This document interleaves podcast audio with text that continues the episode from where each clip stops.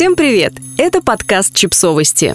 Мы знаем все о детях. Рубрика «Личные истории». Паника. Знаете, что произошло три года назад?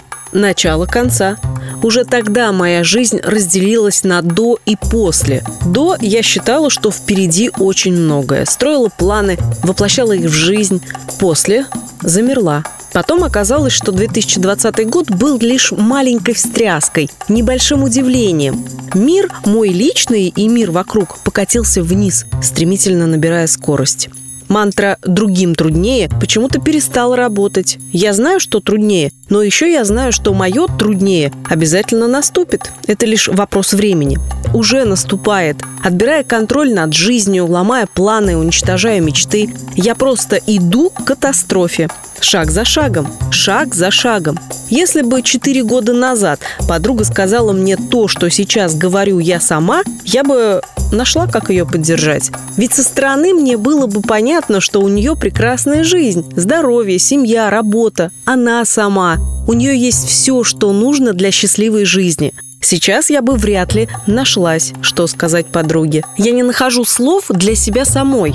Все, что у меня есть, иллюзия, момент. Все это может исчезнуть. Все могут отобрать. Я не могу наслаждаться моментом, потому что я боюсь. Я не могу пытаться удержать его, это бесполезно.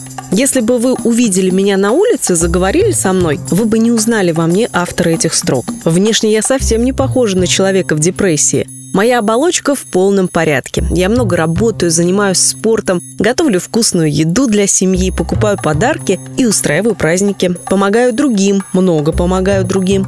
На любые проблемы говорю «не беда, переживем». И даже самым близким трудно заметить разницу. Лишь я вижу трещины под тонкой оболочкой. Ощущаю страх, горе, потерю. И узнаю такие же замерзшие души в людях других.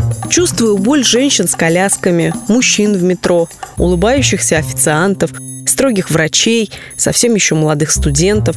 Понимаю, сколько нас – я не знаю, как нам всем помочь и можно ли нам всем помочь. Нам точно не удастся сделать вид, что ничего не изменилось и жить как прежде. Где бы мы ни оказались, мы больше не сможем искренне доверять судьбе и думать, что плохое и хорошее в жизни зависит от нас. Но я хочу рассказать о том, что помогает мне дышать. О глупых маленьких вещах, которые ничего не исправляют глобально, но позволяют пережить волну паники и жить дальше мои маленькие волшебные таблетки. Крепко обнять дочь, просто прижать ее к себе, перебирать маленькие пальчики, целовать щечки и ушки, говорить, как сильно я ее люблю, гладить собаку, мягкую пушистую собаку, лапки, ушки, хвост, трогать смешной мокрый нос, смотреть в умные глаза, налить чай себе и мужу, взять мужа за руку или просто посидеть рядом, пока он читает, прихлебывая горячий чай – молчать вместе, сделать несколько любимых упражнений, растяжка, дыхание.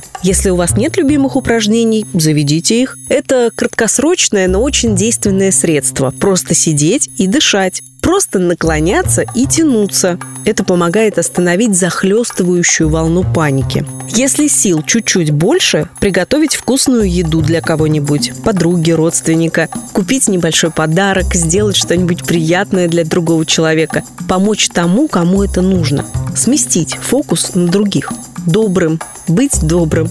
Это не просто слова. Удивительным образом, чем труднее тебе, тем больше помогает быть добрым с другими – быть добрым к другим не для других. Быть добрым к другим для себя. Быть добрым к себе. Позволить себе быть слабой, бояться и грустить. Пожалеть себя, как ребенка, у которого горе.